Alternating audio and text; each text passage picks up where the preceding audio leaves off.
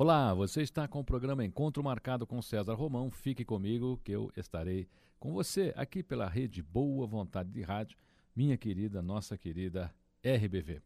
Tudo bem por aí? Claro, tudo ótimo. Você está ouvindo o nosso programa. Vai ficar melhor agora, não é verdade? É, hoje eu queria conversar com você, meu amigo, minha amiga, sobre o direito à beleza. Esta frase, que é o título de um livro do professor Ivo Pitangui, tem uma profundidade muito maior do que poderíamos imaginar. Beleza em sensolato é uma virtude citada na Bíblia Sagrada e que, quando enfocada sob o prisma de qualidade de vida, pode nos dar a real dimensão da sua importância. Sem dúvida que a beleza da alma é a mais importante, não é verdade? Porém, invocando a célebre frase de Vinícius de Moraes, as feias que me perdoem, mas a beleza é fundamental, chegamos a um denominador comum que todos gostamos do que é belo. Bem, esse é um pequeno texto de, do meu convidado de hoje, que é um dos mais renomados cirurgiões plásticos do Brasil, Dr. Murilo Caldeira Ribeiro. E eu estou louco para que ele comece a passar informações aqui para você, meu querido ouvinte, minha querida ouvinte. Doutor Murilo Caldeira Ribeiro, muito obrigado por estar no programa Encontro Marcado com César Romão. Eu que agradeço, César. É um prazer enorme estar aqui. E finalmente eu consegui chegar aqui, né, César? Você me convidou algumas vezes, eu não pude vir, estou vindo hoje. É um prazer imenso estar no seu programa, de uma pessoa ilustre como você e com essa simpatia. Obrigado, doutor. Bem, eu quero que você participe, eu quero que você fique atento aí. Sabe por quê? É, uma vez eu ouvi uma frase do Dr. Murilo Caldeira que foi muito interessante. Eu vou tentar repetir a frase aqui, mas se eu tiver errado, eu vou pedir ao doutor que, que corrija a frase. Nós estávamos dando uma entrevista no programa de televisão e nesse programa é, ele me disse lá nos bastidores uma coisa interessante, porque eu perguntei a ele se a cirurgia plástica afeta a mente. Ele disse que uma ação de bisturi no corpo faz um milagre também na mente. Foi isso, não foi, doutor? É verdade, César. É importante estar tá, tá levantando esse aspecto, porque às vezes a gente fala em cirurgia plástica e pensa em futilidade. E cirurgia plástica não é só futilidade. Né? Eu chamo a atenção da parte da, da plástica também reparadora, em que a gente lida com as pessoas queimadas, acidentados, né? E todo tipo de, de coisa de acidente acaba passando pela mão do cirurgião plástico também. Agora, é realmente, sabe, eu tenho presenciado isso e tenho visto isso nas pacientes que eu atendo, que você faz uma cirurgia plástica no corpo e você opera um milagre na mente. Porque muda tanto, César, sabe? As pessoas mudam tanto depois que fazem uma cirurgia, sabe? E não é uma futilidade. Hoje a cirurgia plástica é até uma ofensiva de marketing. Sabe, hoje você precisa estar tá bem para você poder trabalhar, para você estar tá bem com seus pares, né? Estar tá bem dentro do, do seu grupo, com a sua tribo, não é verdade? Isso é muito importante, hoje a gente está bem, não é? Por que que doutor Murilo, as pessoas são tão severas com é, a crítica do bonito e do feio. Inclusive, isso acontece muito na, na infância, na escola. Eu vejo muito isso porque eu, eu tenho muito contato com escola, desde, desde o primário, secundário até o universitário, e a gente percebe que a, a, a existe um, uma maneira nas crianças de já criticarem, às vezes, a a formação física de outras crianças. Então, é muito difícil hoje uma criança, por exemplo, que tem um, um defeito congênito, por exemplo, um, um, um, lábio leporino, por exemplo. Né? É difícil a convivência dessa criança porque é, parece que a sociedade sempre vê essas coisas como, como um motivo de exclusão. Né? Como é que a gente poderia mudar essa cultura desse jovem de hoje, dessa criança de hoje, para que as críticas escolares, que na minha opinião são as críticas mais severas que são feitas, primeiro porque ela é feita na sua infância, um momento que você está assimilando informação e olha, isso fica impregnado na mente que depois, quando cresce, é 10 anos de terapia para tirar. Porque eu era feia, porque todo mundo me chamava de baixinha, porque quando eu estava na escola diziam que eu era gorda. E quantos terapeutas que eu, que eu conheço, que a gente debate às vezes o assunto em congressos e tal, e, e eles levantam também essa, essa, essa, esse procedimento né, dos jovens. É, dentro do seu conceito, o que, que o doutor Murilo poderia sugerir às escolas hoje, às universidades e até aos pais na orientação dos filhos para não fazer essa discriminação, encarar, às vezes, as diferenças congênitas de uma maneira natural? Excelente tua pergunta, César. Isso daí é uma coisa que realmente é muito preocupante. E eu vou até te ilustrar com um caso que eu tive recente de uma garotinha de seis anos de idade. Aliás, ela é até filha de uma, de uma colega sua que também é radialista e também na, na mídia de televisão.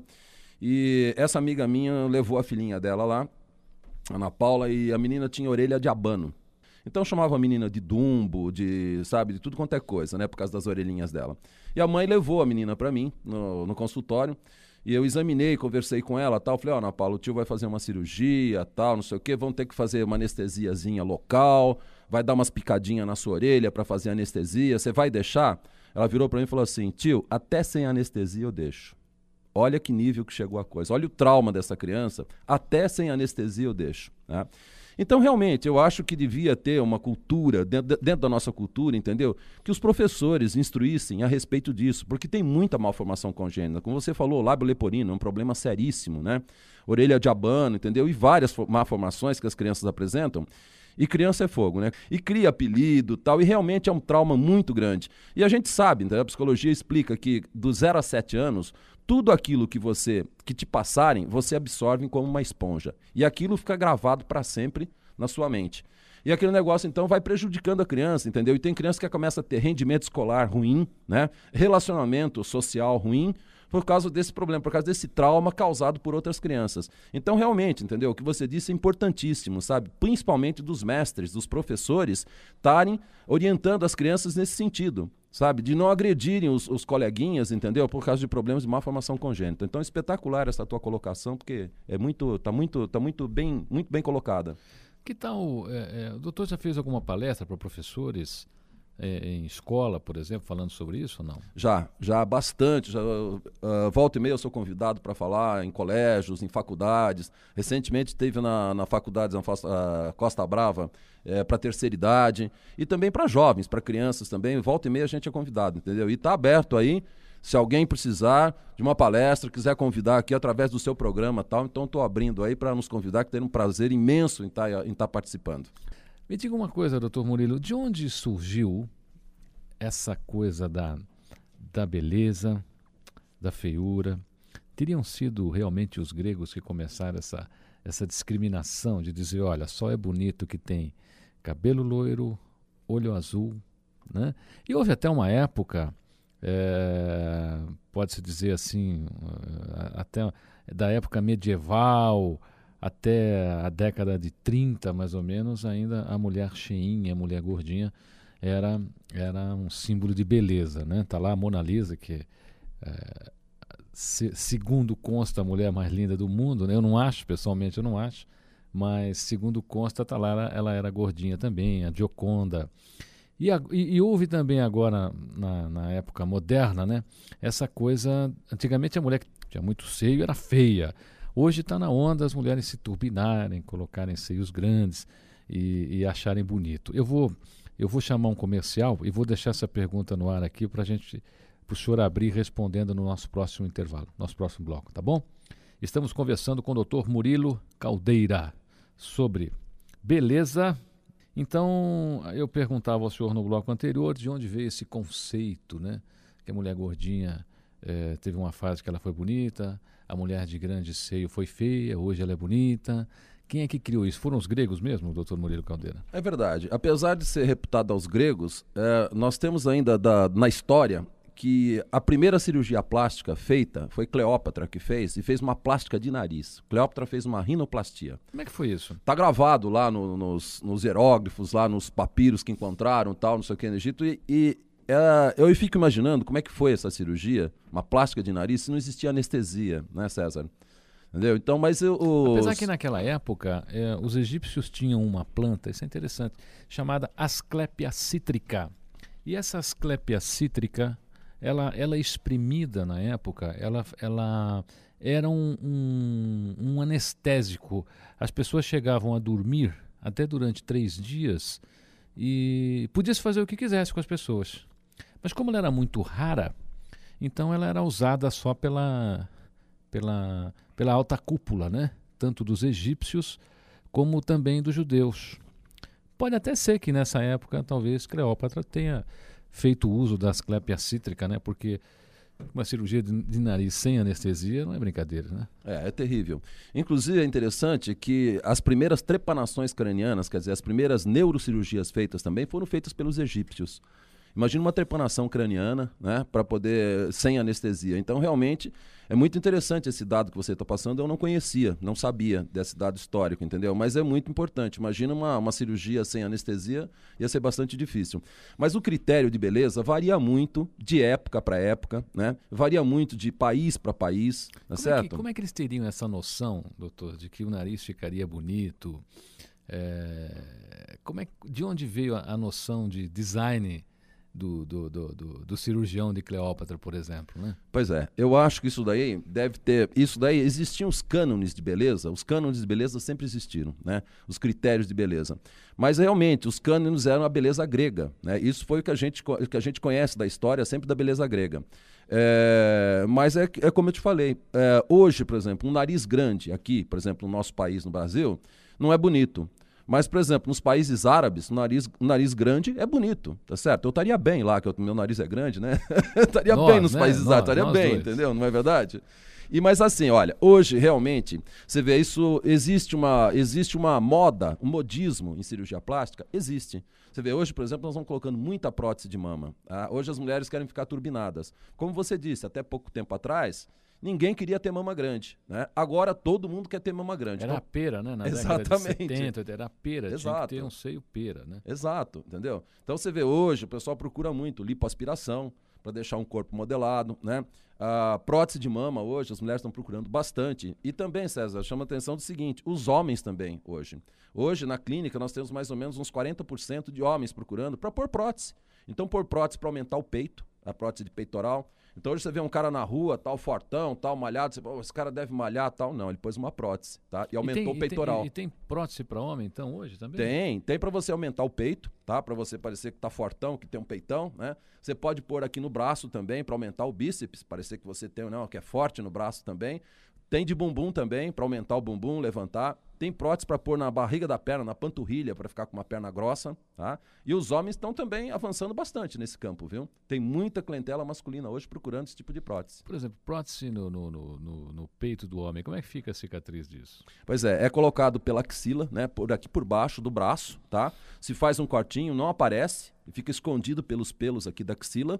E por aqui pela axila, então, você descola e coloca a prótese, então, aqui na região do peitoral. Tá? Então o cara fica com aquele peito forte, grandão, tal, você acha que o cara é fortão, tal, é prótese, tá certo? Nós, nós temos aqui no Brasil, doutor Murilo Caldeira, está gostando da entrevista? Se prepara, é um programa inteiro ainda, tem mais coisa por aí.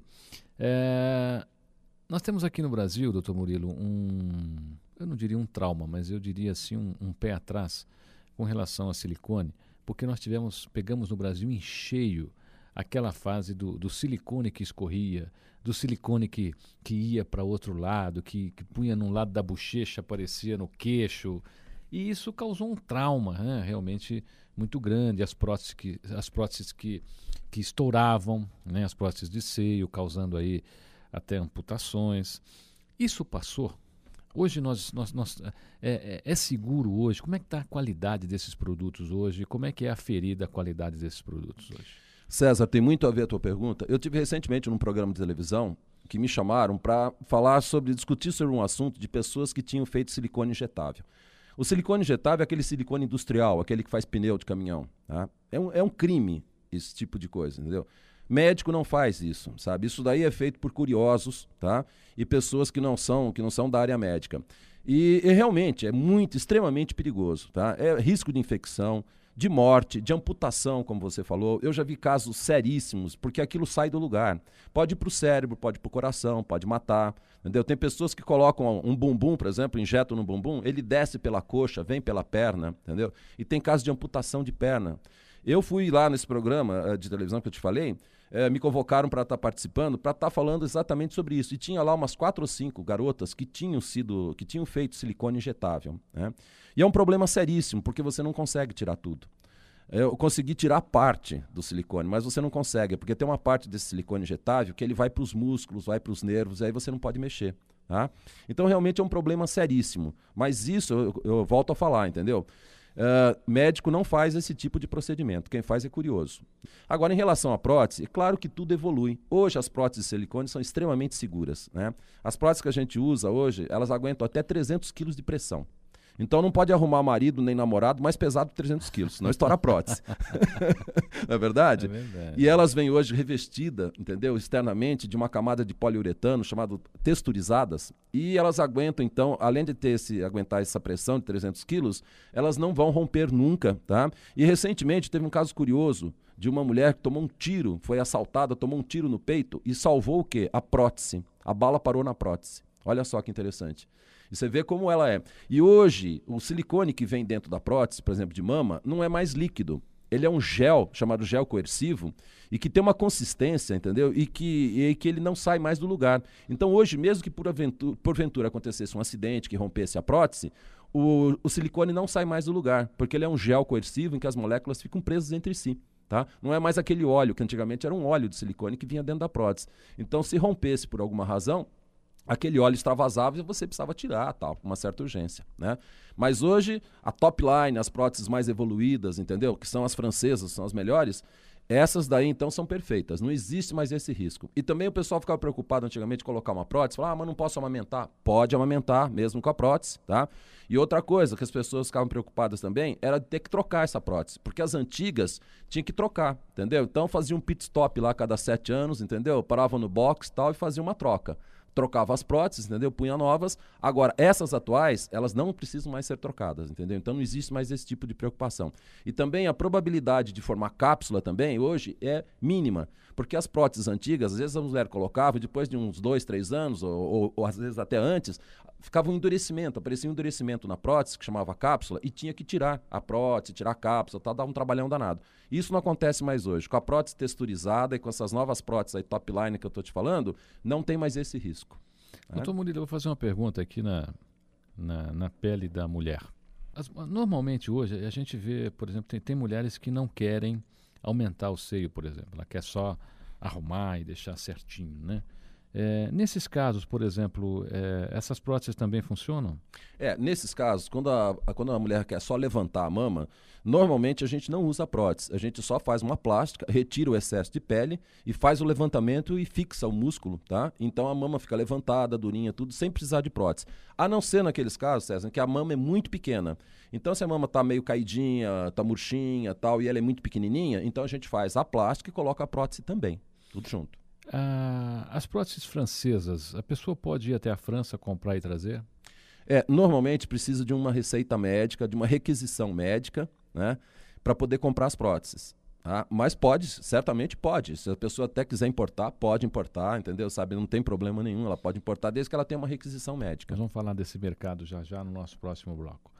Conversando com o doutor Murilo Caldeira, cirurgião plástico. Doutor Murilo, a pessoa vai para a França consegue a requisição. Como é que está essa venda lá hoje? Ela escolhe um, a sua prótese, ela, ela tem orientação para isso? Como é que a pessoa sabe quantas, quantas onças, lá, porque lá na Europa é onça, né? aqui é, é quilo, quantas onças tem que ser a, a, a prótese? O senhor mesmo orienta, por exemplo, chega uma moça lá e diz assim, ah, olha, eu tenho um, um, um, par de pera, eu queria ficar assim, poxa, mas você pesa 50 quilos e que é, é, existe essa coisa do exagero também ou não?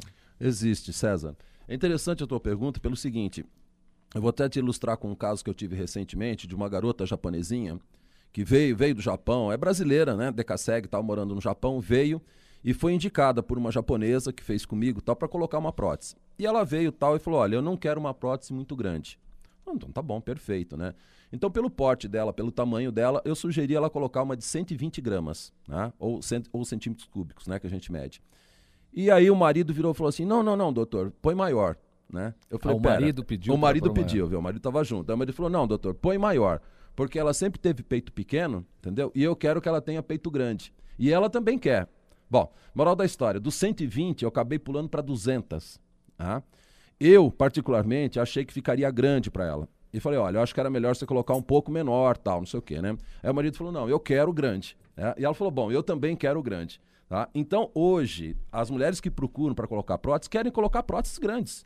Tá? Agora, até onde o, o, o grande, por exemplo, do paciente é imenso para o médico. Quer dizer, existe o um momento, existe a linha que separa aí o exagero, quer dizer, o, o, o, médico tem que ter, porque a gente vê alguns absurdos por aí. Com certeza. A gente, eu, eu até eu acho que o Conselho de Medicina hoje tem tido muito trabalho justamente por causa disso, porque a gente vê alguns absurdos aí e a gente não sabe nem como é que foi feito isso, né? Como é que, como é que as pessoas se permitiram. Porque, olha, deixa eu contar uma coisa para você, meu querido ouvinte, minha querida ouvinte.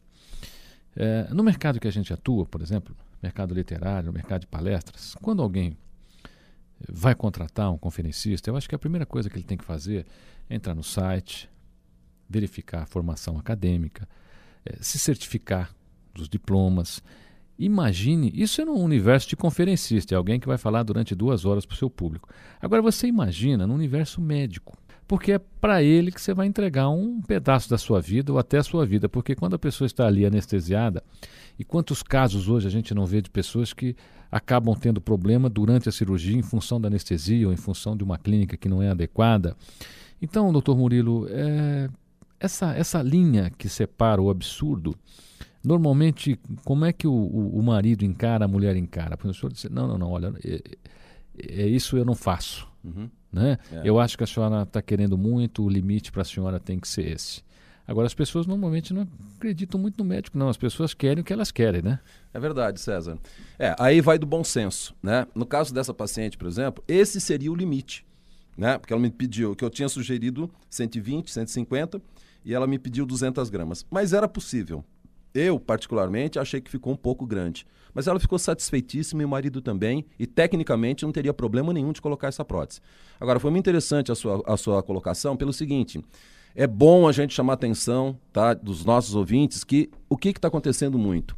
Tem muita gente se autodenominando cirurgião plástico e não é. Tá? Então isso é muito importante. Cirurgia plástica hoje é uma especialidade que é muito interessante, então tem muitos médicos de outras áreas fazendo cirurgia plástica sem serem especialistas. Então é muito interessante que a pessoa procure saber, junto ao Conselho Regional de Medicina do seu estado, tá?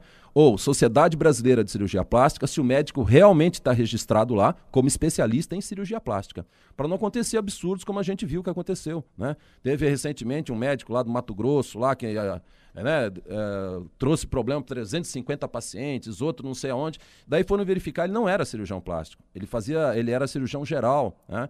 E ele se autodenominou cirurgião plástico começou a fazer. Entendeu? E até que a coisa aparecesse, já tinha lesado uma porção de pacientes. Né? Então, é muito importante isso. Se a paciente vai no oftalmologista, procura saber se ele é especialista em oftalmologia. Não, é? não vai no otorrino para fazer, fazer um óculos, não é verdade? E na cirurgia plástica a mesma coisa. Procure sempre saber se ele realmente é cirurgião plástico, tá? E para isso basta ligar para o Conselho Regional de Medicina do seu estado, tá certo? Ou então para a Sociedade Brasileira de Cirurgia Plástica, dá o nome do médico e o CRM do médico. E eles prestam esse tipo de informação, é uma utilidade pública. Para não comprar gato por lebre, porque isso é comum. É isso, a gente tem que tomar muito cuidado hoje, porque é, de repente você fica com uma lesão no seu corpo é, difícil de ser consertada. Vai, eh, o senhor atende muita gente, doutor Murilo, de repente que chega lá e diz assim, olha, eu fiz uma cirurgia com um profissional assim, assim e, e acabou acontecendo isso. Uhum. Normalmente a gente vê algumas pessoas que, que passaram por, por, por traumas de cirurgia mal feitas. É verdade, César. É, inclusive, ontem, eu estava comentando, ontem eu tive uma paciente que veio do Rio de Janeiro e que ela, a colega dela, amiga dela, falou: Olha, vai em fulano de tal, não sei o que tal, que esse cara é bom, então, então o preço dele é, é bem em conta, entendeu? E ela foi e fez uma cirurgia e ele retocou duas vezes e não ficou legal, entendeu? Só que tem o seguinte: depois que ela foi levantar, entendeu? Quem era o médico? E ele não é cirurgião plástico, tá? Ele faz gastroenterologia. Tá? Então tem muito disso, sabe? As pessoas aqui, principalmente no Brasil, eu vou chamar atenção mais uma vez, eu recebo muita gente do exterior. Eu tenho pacientes que vêm do Japão, da Itália, de Portugal, etc. A primeira coisa que esses pacientes me perguntam é o seguinte: o senhor é especialista? Digo, sou. O senhor pode provar? Posso. Está aqui meu título nacional, internacional, tá não sei o quê, e está aqui o telefone e aqui está o número do Conselho Regional de Medicina. Pode ligar daqui, da minha sala, para o Conselho Regional e tirar todas as informações que você quiser sobre mim. Tá? O europeu tem esse critério, tá? o brasileiro não tem, e que deveria ter, porque é muito importante isso. Mas a, a gente vai aprendendo aí a duras penas. Existem pessoas, é, por exemplo, eu estou recebendo uma pergunta aqui de uma ouvinte, que ela diz o seguinte: eu fui a um cirurgião plástico fazer uma lipoaspiração e ele me pediu para que eu emagrecesse. E eu achei que não deveria emagrecer, não emagreci. Fui a outro cirurgião plástico, ele fez uma lipo, me tirou lá alguns quilos e na realidade a lipo não atendeu o que eu achei que eu ia ficar, acabei ficando ainda um pouco gordinha e não perdi toda a minha barriga, acabei engordando tudo outra vez. Olha, eu não sei, mas eu, eu, eu acho que quando a gente ouve, quando um médico fala, né, poxa, olha, eu, é, é importante emagrecer, porque a lipo, ela antigamente era, a doutora vai, vai explicar isso agora para os nossos ouvintes era uma, era uma cirurgia de risco. Uhum. Né? Quanta gente teve problema em cirurgia de, de lipoaspiração. Ainda é um problema de risco, doutor? Não. Olha, deixa. Foi muito interessante essa pergunta pelo seguinte: lipo não é método de emagrecimento. Boa. É, olha, vamos até repetir isso, né? por favor. Lipo não é método de emagrecimento, tá? É para tirar gordurinhas localizadas e pequenas quantidades. Quanto? Quanto? Tá. Isso vai de acordo com o peso da pessoa. Normalmente nós estamos autorizados a tirar até 5% do peso corpóreo da pessoa em gordura.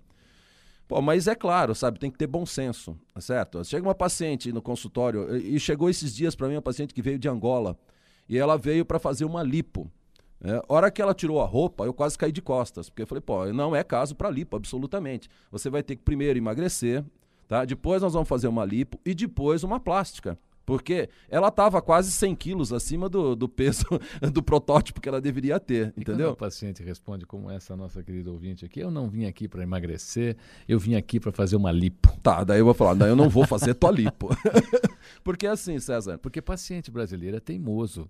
E além disso, sabe mais que o médico. É, né? exato. É só entrar numa, numa emergência do hospital, a gente vê o, o acompanhante normalmente dando ordem é, é, para os enfermeiros que estão dando. O senhor não vai tirar a pressão? O senhor não vai fazer. Não, o senhor não vai, porque o, o paciente ele não chega querendo ouvir, né? ele já chega falando, né? Acontece isso lá, doutor Murilo? Acontece. É, isso é muito comum. Isso é da cultura do brasileiro, né? Ah, do latino, né? É... De uma maneira geral, né? Mas eu li numa revista. É, de, diz que de médico e de louco todo mundo tem um pouco. E esse ditado acho que cai é. bem, viu? Mas acontece muito das pessoas chegarem lá, entendeu? Ou, ou, e outra, chegar às vezes e falar assim: não, eu vim aqui para fazer uma lipo. E você vai ver, não é caso de lipo, é caso de uma plástica, entendeu? Ou, ou vice-versa, de chegar e falar, eu vim aqui fazer uma plástica, não, com uma lipo a gente resolve, entendeu? Agora, é, esse critério de que é bom que fique bem claro, entendeu? Que não é método de emagrecimento. Se a pessoa tiver muito acima do peso que ela deveria ter, entendeu? Não tem indicação de lipo, não. Ela tem que realmente emagrecer. E daí aquelas gordurinhas localizadas na barriga, no culote, por aí. Então, daí sim, daí se faz a lipo com total segurança. Tá? Não existe hoje qualquer tipo de preocupação em relação a, a, a problemas, entendeu? Com a lipoaspiração. O que, que houve no começo, que você colocou muito bem, é, foi aquele entusiasmo inicial, entendeu? Em que se fazia a lipo em pessoas que estavam muito acima do seu peso. Tá? E daí dá um monte de desequilíbrio, tal, podia o paciente até ir a óbito, etc. Mas isso acabou. Isso não existe mais. Todo mundo hoje tem consciência de quanto pode tirar, tá? E qual a indicação precisa para lipo, né? Hoje, qual é o índice de pessoas que normalmente hoje procuram a cirurgia plástica? Eu acho que isso está indo assim para uma para uma generalização. As pessoas hoje estão procurando com mais facilidade o custo é mais acessível, porque antigamente era uma coisa extremamente cara, né? Então quando se falava, quando se falava numa cirurgia plástica, ah, puxa vida, vou ter que trabalhar muito aqui para pagar, né? Hoje a gente vê aí até tem até financiamentos em determinados hospitais aí para cirurgias corretivas e tal. O doutor Murilo acha que o, o índice de pessoas hoje que procuram, primeiro, mais homem do que mulher, mais mulher do que homem, mais mulher do que homem ainda. Mas hoje, hoje a clínica está meio dividida. Hoje nós temos aproximadamente 60% de mulheres e 40% de homens.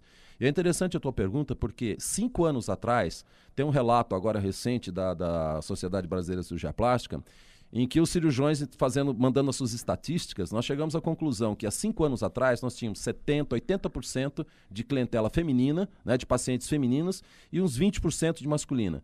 E os homens estão encostando. Ah, os homens estão chegando a 40% hoje. Na minha clínica eu tenho 40% de homens. A gente faz muito também transplante de cabelo, né? E muita lipo. O homem, o que, que o homem procura mais hoje? Em primeiríssimo lugar, lipoaspiração. Nós vamos falar de homem, então, no próximo. Olha, meus queridos homens meu ouvinte, nós vamos dedicar um bloco para você agora, tá bom? Doutor Murilo, a gente falava aqui. Você ficou aí, ô, meu querido ouvinte? Ficou? Bom, vamos falar um pouquinho para você agora, tá bom? Meninas, atentas aí, tá? Você também, porque aí você pode dar umas dicas lá pro maridão. Conversando com o doutor Murilo Caldeira, cirurgião plástico. Doutor Murilo, a pessoa vai para a França, consegue a requisição. Como é que está essa venda lá hoje? Ela escolhe um, a sua prótese, ela ela tem orientação para isso? Como é que a pessoa sabe quantas quantas onças, lá, porque lá na Europa é onça, né? Aqui é, é quilo. Quantas onças tem que ser a, a, a prótese? O senhor mesmo orienta, por exemplo, chega uma moça lá e diz assim, ah, olha, eu tenho um, um, um, par de pera, eu queria ficar assim, poxa, mas você pesa 50 quilos e que... É, é, existe essa coisa do exagero também ou não? Existe, César. É interessante a tua pergunta pelo seguinte, eu vou até te ilustrar com um caso que eu tive recentemente de uma garota japonesinha que veio, veio do Japão, é brasileira, né? Decaseg, tal, morando no Japão, veio e foi indicada por uma japonesa que fez comigo tal para colocar uma prótese. E ela veio tal e falou: "Olha, eu não quero uma prótese muito grande". Então tá bom, perfeito, né? Então, pelo porte dela, pelo tamanho dela, eu sugeri ela colocar uma de 120 gramas, né? ou, cent, ou centímetros cúbicos, né? Que a gente mede. E aí o marido virou e falou assim: não, não, não, doutor, põe maior. Né? Eu falei, ah, o marido pediu. O marido pediu, viu? O marido estava junto. Aí o marido falou: não, doutor, põe maior. Porque ela sempre teve peito pequeno, entendeu? E eu quero que ela tenha peito grande. E ela também quer. Bom, moral da história: do 120 eu acabei pulando para 200. Tá? Eu, particularmente, achei que ficaria grande para ela. E falei: olha, eu acho que era melhor você colocar um pouco menor, tal, não sei o quê, né? Aí o marido falou: não, eu quero grande. É? E ela falou: bom, eu também quero grande. Tá? Então, hoje, as mulheres que procuram para colocar próteses querem colocar próteses grandes. Tá? Até onde o, o, o, grande, por exemplo, do paciente é imenso para o médico. Quer dizer, existe o um momento, existe a linha que separa aí o exagero, quer dizer, o, o, o, médico tem que ter, porque a gente vê alguns absurdos por aí. Com certeza. A gente, eu, eu tá, até eu acho que o Conselho de Medicina hoje tem tido muito trabalho justamente por causa disso, porque a gente vê alguns absurdos aí e a gente não sabe nem como é que foi feito isso, né? Como é que, como é que as pessoas se permitiram. Porque, olha, deixa eu contar uma coisa para você, meu querido ouvinte, minha querida ouvinte. É, no mercado que a gente atua, por exemplo, mercado literário, mercado de palestras, quando alguém vai contratar um conferencista, eu acho que a primeira coisa que ele tem que fazer é entrar no site, verificar a formação acadêmica, é, se certificar dos diplomas, Imagine, isso é no universo de conferencista, é alguém que vai falar durante duas horas para o seu público. Agora você imagina no universo médico, porque é para ele que você vai entregar um pedaço da sua vida ou até a sua vida, porque quando a pessoa está ali anestesiada, e quantos casos hoje a gente não vê de pessoas que acabam tendo problema durante a cirurgia em função da anestesia ou em função de uma clínica que não é adequada. Então, doutor Murilo, é, essa, essa linha que separa o absurdo Normalmente, como é que o, o, o marido encara, a mulher encara? O senhor diz, não, não, não, olha, é, é isso eu não faço. Uhum. Né? É. Eu acho que a senhora está querendo muito, o limite para a senhora tem que ser esse. Agora, as pessoas normalmente não acreditam muito no médico, não. As pessoas querem o que elas querem, né? É verdade, César. É, aí vai do bom senso, né? No caso dessa paciente, por exemplo, esse seria o limite, né? Porque ela me pediu, que eu tinha sugerido 120, 150, e ela me pediu 200 gramas. Mas era possível. Eu, particularmente, achei que ficou um pouco grande. Mas ela ficou satisfeitíssima e o marido também, e tecnicamente não teria problema nenhum de colocar essa prótese. Agora, foi muito interessante a sua, a sua colocação pelo seguinte: é bom a gente chamar a atenção tá, dos nossos ouvintes que o que está acontecendo muito? Tem muita gente se autodenominando cirurgião plástico e não é.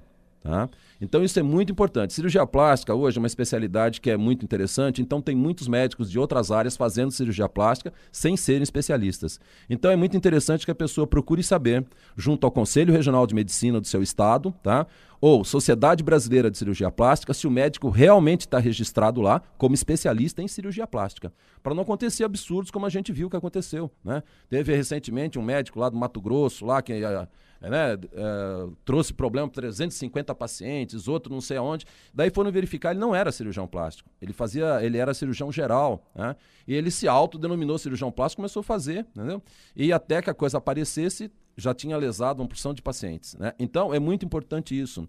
Se a paciente vai no oftalmologista, procura saber se ele é especialista em oftalmologia. Não, é? não vai no otorrino para fazer, uma, fazer um óculos, não é verdade? E na cirurgia plástica a mesma coisa. Procure sempre saber se ele realmente é cirurgião plástico, tá? E para isso basta ligar para o Conselho Regional de Medicina do seu estado, tá certo? Ou então para a Sociedade Brasileira de Cirurgia Plástica, dá o nome do médico e o CRM do médico. E eles prestam esse tipo de informação, é uma utilidade pública. Para não comprar gato por lebre, porque isso é comum. É isso, a gente tem que tomar muito cuidado hoje, porque é, de repente você fica com uma lesão no seu corpo é, difícil de ser consertada. Vai, é, o senhor atende muita gente, doutor Murilo, de repente que chega lá e diz assim, olha, eu fiz uma cirurgia com um profissional assim, assim e, e acabou acontecendo isso. Uhum. Normalmente a gente vê algumas pessoas que, que passaram por, por, por traumas de cirurgia mal feitas. É verdade, César. É, inclusive, ontem, estava comentando, ontem eu tive uma paciente que veio do Rio de Janeiro e que ela, a colega dela, amiga dela, falou: Olha, vai em fulano de tal, não sei o que tal, que esse cara é bom, então, então o preço dele é, é bem em conta, entendeu? E ela foi e fez uma cirurgia e ele retocou duas vezes e não ficou legal, entendeu? Só que tem o seguinte: depois que ela foi levantar, entendeu? Quem era o médico? E ele não é cirurgião plástico, tá? Ele faz gastroenterologia. Né? Então tem muito disso, sabe? As pessoas aqui, principalmente no Brasil, eu vou chamar atenção mais uma vez, eu recebo muita gente do exterior. Eu tenho pacientes que vêm do Japão, da Itália, de Portugal, etc. A primeira coisa que esses pacientes me perguntam é o seguinte: o senhor é especialista? Digo, sou. O senhor pode provar? Posso. Está aqui meu título nacional, internacional, tá não sei o quê, e está aqui o telefone. E aqui está o número do Conselho Regional de Medicina. Pode ligar daqui, da minha sala, para o Conselho Regional e tirar todas as informações que você quiser sobre mim. Tá? O europeu tem esse critério, tá? o brasileiro não tem, e que deveria ter, porque é muito importante isso. Mas a, a gente vai aprendendo aí a duras penas. Existem pessoas, é, por exemplo, eu estou recebendo uma pergunta aqui de um ouvinte, que ela diz o seguinte: eu fui a um cirurgião plástico fazer uma lipoaspiração e ele me pediu para que eu emagrecesse. E eu achei que não deveria emagrecer, não emagreci. Fui a outro cirurgião plástico, ele fez uma lipo me tirou lá alguns quilos e na realidade a lipo não atendeu o que eu achei que eu ia ficar, acabei ficando ainda um pouco gordinha e não perdi toda a minha barriga, acabei engordando tudo outra vez. Olha, eu não sei, mas eu, eu, eu acho que quando a gente ouve, quando um médico fala, né, poxa, olha, eu, é, é importante emagrecer, porque a lipo ela antigamente era, a doutora vai, vai explicar isso agora para os nossos ouvintes. Era uma, era uma cirurgia de risco. Uhum. Né? Quanta gente teve problema em cirurgia de, de lipoaspiração. Ainda é um problema de risco, doutor? Não. Olha, deixa. Foi muito interessante essa pergunta pelo seguinte: lipo não é método de emagrecimento. Boa. É, olha, vamos até repetir isso, né? por favor. Lipo não é método de emagrecimento, tá? É para tirar gordurinhas localizadas e pequenas quantidades. Quanto? Quanto? Tá. Isso vai de acordo com o peso da pessoa. Normalmente nós estamos autorizados a tirar até 5% do peso corpóreo da pessoa em gordura. Pô, mas é claro, sabe, tem que ter bom senso, tá certo? Chega uma paciente no consultório e chegou esses dias para mim uma paciente que veio de Angola e ela veio para fazer uma lipo. É, hora que ela tirou a roupa, eu quase caí de costas, porque eu falei, pô, não é caso para lipo, absolutamente. Você vai ter que primeiro emagrecer, Tá? Depois nós vamos fazer uma lipo e depois uma plástica. Porque ela estava quase 100 quilos acima do, do peso do protótipo que ela deveria ter, e entendeu? o paciente responde como essa nossa querida ouvinte aqui, eu não vim aqui para emagrecer, eu vim aqui para fazer uma lipo. Tá, daí eu vou falar, não, eu não vou fazer tua lipo. Porque é assim, César. Porque paciente brasileiro é teimoso. E além disso, sabe mais que o médico. É, né? exato. É só entrar numa, numa emergência do hospital, a gente vê o, o acompanhante normalmente dando ordem é, é, para os enfermeiros que estão dando. O senhor não vai tirar a pressão? O senhor não vai fazer. Não, o senhor não vai, porque o, o paciente ele não chega querendo ouvir, né? ele já chega falando, né? Acontece isso lá, doutor Murilo? Acontece, é, isso é muito comum. Isso é da cultura do brasileiro, né? Ah, do latino, né? De uma é... maneira geral, né? Mas eu li numa revista. É, de, diz que de médico e de louco todo mundo tem um pouco, e esse ditado acho que cai é. bem, viu? Mas acontece muito das pessoas chegarem lá, entendeu? Ou, ou, e outra, chegar às vezes e falar assim: não, eu vim aqui para fazer uma lipo. E você vai ver, não é caso de lipo, é caso de uma plástica, entendeu? Ou, ou vice-versa, de chegar e falar, eu vim aqui fazer uma plástica, não, com uma lipo a gente resolve, entendeu? Agora, é, esse critério de que é bom que fique bem claro, entendeu? Que não é método de emagrecimento. Se a pessoa estiver muito acima do peso que ela deveria ter, entendeu? Não tem indicação de lipo, não. Ela tem que realmente emagrecer. E daí aquelas gordurinhas localizadas na barriga, no culote, por aí. Então, daí sim, daí se faz a lipo com total segurança. Tá? Não existe hoje qualquer tipo de preocupação em relação a, a, a problemas, entendeu? Com a lipoaspiração. O que, que houve no começo, que você colocou muito bem, é, foi aquele entusiasmo inicial, entendeu? Em que se fazia a lipo em pessoas que estavam muito acima do seu peso. Tá? E daí dá um monte de desequilíbrio, tal, podia o paciente até ir a óbito, etc. Mas isso acabou. Isso não existe mais. Todo mundo hoje tem consciência de quanto pode tirar, tá? E qual a indicação precisa para lipo, né? Hoje, qual é o índice de pessoas que normalmente hoje procuram a cirurgia plástica? Eu acho que isso está indo assim para uma para uma generalização. As pessoas hoje estão procurando com mais facilidade o custo é mais acessível, porque antigamente era uma coisa extremamente cara, né? Então quando se falava, quando se falava numa cirurgia plástica, puxa vida, vou ter que trabalhar muito aqui para pagar, né? Hoje a gente vê aí até tem até financiamentos em determinados hospitais aí para cirurgias corretivas e tal. O doutor Murilo acha que o, o, índice de pessoas hoje que procuram, primeiro, mais homem do que mulher, mais mulher do que homem, mais mulher do que homem ainda. Mas hoje, hoje a clínica está meio dividida. Hoje nós temos aproximadamente 60% de mulheres e 40% de homens. E é interessante a tua pergunta porque cinco anos atrás, tem um relato agora recente da, da Sociedade Brasileira de Cirurgia Plástica, em que os cirurgiões, fazendo, mandando as suas estatísticas, nós chegamos à conclusão que há cinco anos atrás nós tínhamos 70%, 80% de clientela feminina, né, de pacientes femininos, e uns 20% de masculina. E os homens estão encostando. Ah, os homens estão chegando a 40% hoje. Na minha clínica eu tenho 40% de homens. A gente faz muito também transplante de cabelo, né? E muita lipo. O homem, o que, que o homem procura mais hoje? Em primeiríssimo lugar, lipoaspiração. Nós vamos falar de homem, então, no, no próximo. Olha, meus queridos homens meu ouvinte, nós vamos dedicar um bloco para você agora, tá bom? É, os homens hoje, o que é que eles buscam mais hoje, por exemplo? Um implante de cabelo, até implante de cabelo. É, o que é que surgiu hoje que possa substituir o implante? A gente vê um monte de remédio, coisa, de anúncio, é, milagres, é, jogue esse pó que o seu cabelo vai nascer, é, passe isso aqui que no dia seguinte você vai estar tá aparecendo uma peruca nova. É, e a gente vê também é, muitos profissionais hoje que atuam nessa área de, de implante de cabelo para homem e normalmente não fica aí um, um resultado é, legal, né? A pessoa é, fica perceptível isso, né? O, qual a evolução que houve nessa área, doutor Murilo? Então, particularmente nessa área de transplante capilar, é o seguinte: hoje se usa uma técnica chamada fio a fio e que a gente faz fio por fio realmente com uma agulhinha. Antigamente a gente usava um negócio chamado punch, ou micropunch, em que você tirava da porção posterior da cabeça, você tirava uns retalhinhos redondinhos e implantava. E aquilo vinha um tufo, que tinha mais ou menos uns 10, 15 fios de cabelo. E quando crescia, realmente, parecia uma plantação de rabanete. Tá? Hoje isso não acontece mais. Hoje é muito estético o resultado, porque a gente faz realmente um por um. É evolução, né, César? Hoje a gente faz realmente. Nós voltamos a fazer mais artesanalmente, entendeu? E o resultado estético muito melhor. Né? E assim, homem realmente procura bastante cirurgia plástica. Transplante de cabelo é bastante. Se, se você for levar em consideração que um terço da população masculina é calvo, então você vê que é um grande número de homens que procura para fazer o transplante. Agora, nós temos muita lipo também, é a tal da barriguinha, etc, etc, entendeu? Então o cara vai lá para tirar a barriguinha, né? Plástica de pálpebras é super importante e plástica de nariz. Essas são as que o homem mais procura.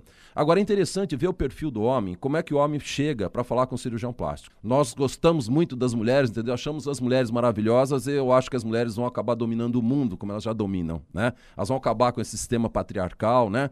E vão, vão instalar um sistema matriarcal aqui que já está entrando devagarzinho, né? Nas grandes empresas hoje nós estamos vendo isso, né? Os executivos sendo substituídos pelas executivas, né? E as mulheres têm um jogo de cintura e as mulheres estão muito mais abertas. Né? Então elas chegam no consultório e falam, ó, não estou gostando, meu peito está caído, meu bumbum está caído, eu estou barriguda, tal, eu quero fazer uma plástica para melhorar. E os homens chegam sempre com subterfúgios, né? Olha, é, é, que, sabe, eu não estou enxergando bem, então acho que essa pele da pálpebra aqui podia ser retirada, sabe? Né? E eu tenho, eu tenho umas manchas aqui, eu queria aproveitar para tirar essas manchas e fazer uma plástica também, tirar minha barriga e vai por aí afora, entendeu? E, e mas é interessante também notar, é, César, é o seguinte, que hoje o homem está consciente da importância da cirurgia plástica até como ofensiva de marketing. Sabe, hoje todo mundo tem medo de ser substituído por uma pessoa mais nova. Eu tenho recebido executivos lá na clínica, entendeu? Que chega lá, o cara tá com 45, 40 anos, sei o que, fala, oh, doutor, eu tô preocupado aqui, entendeu? Que eu tô ficando com aspecto meio envelhecido e tô com medo de ser substituído por um mais novo na minha empresa. Tá? Então eu quero fazer uma plástica de pálpebras, uh, ou, ou, sabe? Quero pôr cabelo, etc, para ficar com aspecto mais jovem. E isso funciona muito, sabe? Porque depois autoestima melhora muito, entendeu? E você nunca vai ter um desempenho maior do que sua autoestima, né? Quando tua autoestima está alta, você tem um desempenho alto em tudo, no seu emprego, no seu relacionamento, enfim, em tudo. E a autoestima está muito relacionado, quer queiramos ou não, com o nosso aspecto físico, não é?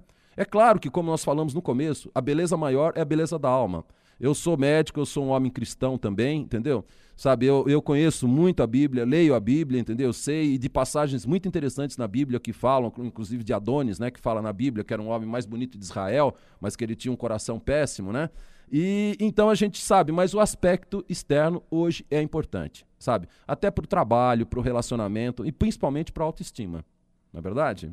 É, eu acho que é engraçado, né? Porque as pessoas é, unem muito essa coisa do estar bonito, estar legal, para poder se gostar. E a gente percebe muito fácil hoje quando as pessoas não se gostam, não têm autoestima, porque elas se maltratam. A pessoa começa a se maltratar. A mulher, por exemplo, na minha opinião, vai lá e já corta o cabelo curtinho, curtinho, curtinho, que parece passar máquina no cabelo, né? Porque ela ela ela ela está mal resolvida, então ela vai lá e ataca o cabelo, né? O homem já engorda, já já já fica mais relaxado, né? E eu acho que a autoestima é, é importante porque ela é um gás para a tua vida, sabia disso? Porque ou você se goste ou não, você vai ter que se tolerar. Então é melhor se tolerar com autoestima né, do, que com, do que com baixa autoestima. Doutor Murilo, o, o, eu vi um artigo seu chamado Direito à Beleza, que inclusive eu fiz a abertura do programa lendo um trecho dele. E eu queria saber se os seus artigos são publicados lá no seu site também, em alguns veículos de comunicação. Eu vou repetir aqui o site do Dr. Murilo Caldeira, é www.vitalita.med.br, o MED não tem o E, ok? E vou repetir também o telefone da clínica Vitalita, é 11 São Paulo 38844200. Se você tiver dúvida, quiser conversar com ele, você entra lá no site, deixa a sua, a sua pergunta, deixa lá a sua dúvida, eu tenho certeza ele vai responder com o maior carinho. E nesse, nesse artigo, é, o senhor separa aqui as fases das pessoas, né? de 0 a 7, de 7 a 14, de 14 a 21. Eu queria que o senhor falasse um pouquinho assim rapidamente sobre essas fases. A de 0 a 7 a gente até conversou já, né? Que é aquela coisa da criança, né? Isso, que a criança verdade. é uma, é uma esponja, né? Na de 7 a 14, é, que é a fase da moderação e do questionamento, quer dizer, essa, essa adolescência, né? Onde as pessoas começam a fazer a, a grande seleção, né? Deixa de, de absorver passivamente tudo que ouve para poder aprender a avaliar. E dos 14 aos 21, que é a fase da socialização. Nessa fase dos 14 ao 21, é, é, é, é, essa fase hoje, por exemplo, tem muita gente procurando cirurgia plástica? Tem, tem. Hoje, é interessante isso que você colocou, porque nós estamos tendo cada vez um público mais jovem, sabe, dentro das clínicas. Realmente, é, é interessante porque o jovem não procurava. Até, vamos dizer, uns, uns 4, 5 anos atrás, nós não tínhamos muitos jovens, nós tínhamos pessoas na faixa etária de 30, 40, 50 anos para cima, tá? E hoje nós temos muitos jovens e, e garotas e garotos tal na faixa de 17, 18, 20 anos, tá? E é muito importante porque coincide exatamente com essa fase, né, que a psicologia explica, de socialização. Tá? É quando começa a integração com o poder cognitivo da pessoa saber realmente o que quer, o que é, entendeu? Então, realmente, eles começam a procurar. Então, nessa faixa etária, realmente, sabe, de 14 a 21, nós temos muito, muitos pacientes hoje. É, essa área, eu, eu vejo no, no, seu currículo que o doutor Murilo Caldeira é pós-graduado em farmácia e cosmética pela Universidade de São Paulo, pela USP. O que, é que o senhor me diria desses, desses cosméticos milagrosos hoje que existem aí. Por exemplo, o, o, o esse que, que eles chamam de Rift, né, que é o para tirar as rugas e que tira as rugas com 30 dias, outros com 40, outros tira só de você cheirar a latinha. Tem outros que você pega na latinha lá, no, no vidrinho, já está curado. É, onde é que está a verdade, onde é que está a mentira dessa super onda de, de produtos milagrosos para rejuvenescimento? Então, César, realmente, isso daí é uma coisa muito interessante. Essa é uma indústria, a indústria da beleza é uma indústria que chama muita atenção. E realmente as indústrias farmacêuticas estão entrando de sola, né? E, e prometendo milagres.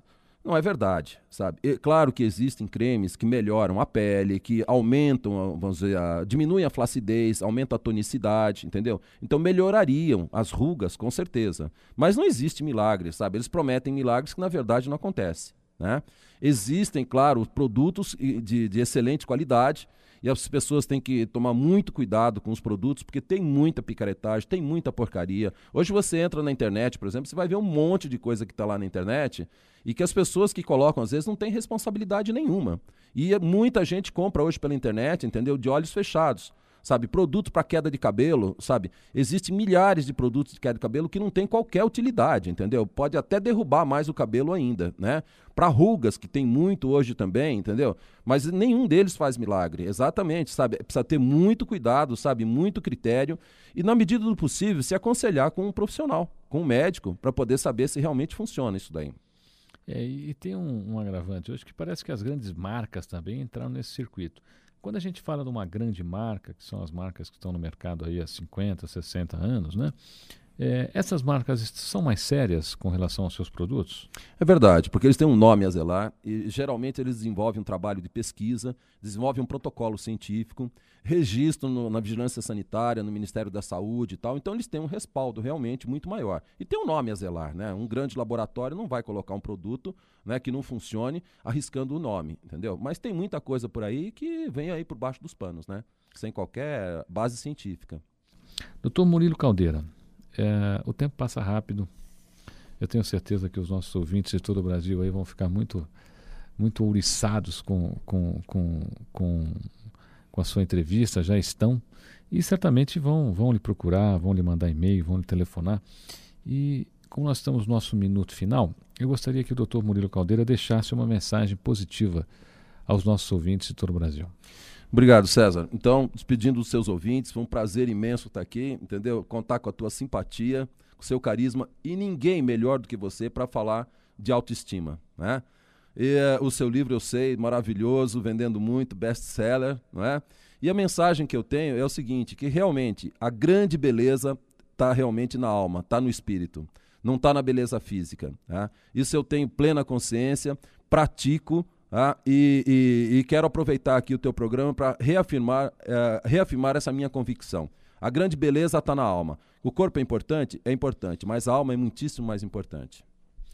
Cuida da tua alma e a gente cuida da alma através da espiritualidade. E você sabe que a, a Rede Boa Vontade faz parte do grupo da, da, da LBV, na é verdade, e nós temos aqui um grande mestre do espírito, um grande mestre da alma, que é o escritor José de Paiva Neto. Então, eu acho que através da obra dele também você pode cuidar aí do seu espírito. E quando o problema for corpo, você já sabe. Já teve uma dica imensa aqui, né, doutor Murilo Caldeira. Programa Encontro Marcado com César Romão. Fique comigo que eu estarei com você. E até o próximo, né? Até o próximo programa. Eu vou, vou sentir saudade até o próximo, tá bom? Mas a gente vai estar junto lá. Programa Encontro Marcado com César Romão fica por aqui. Um abraço e até lá.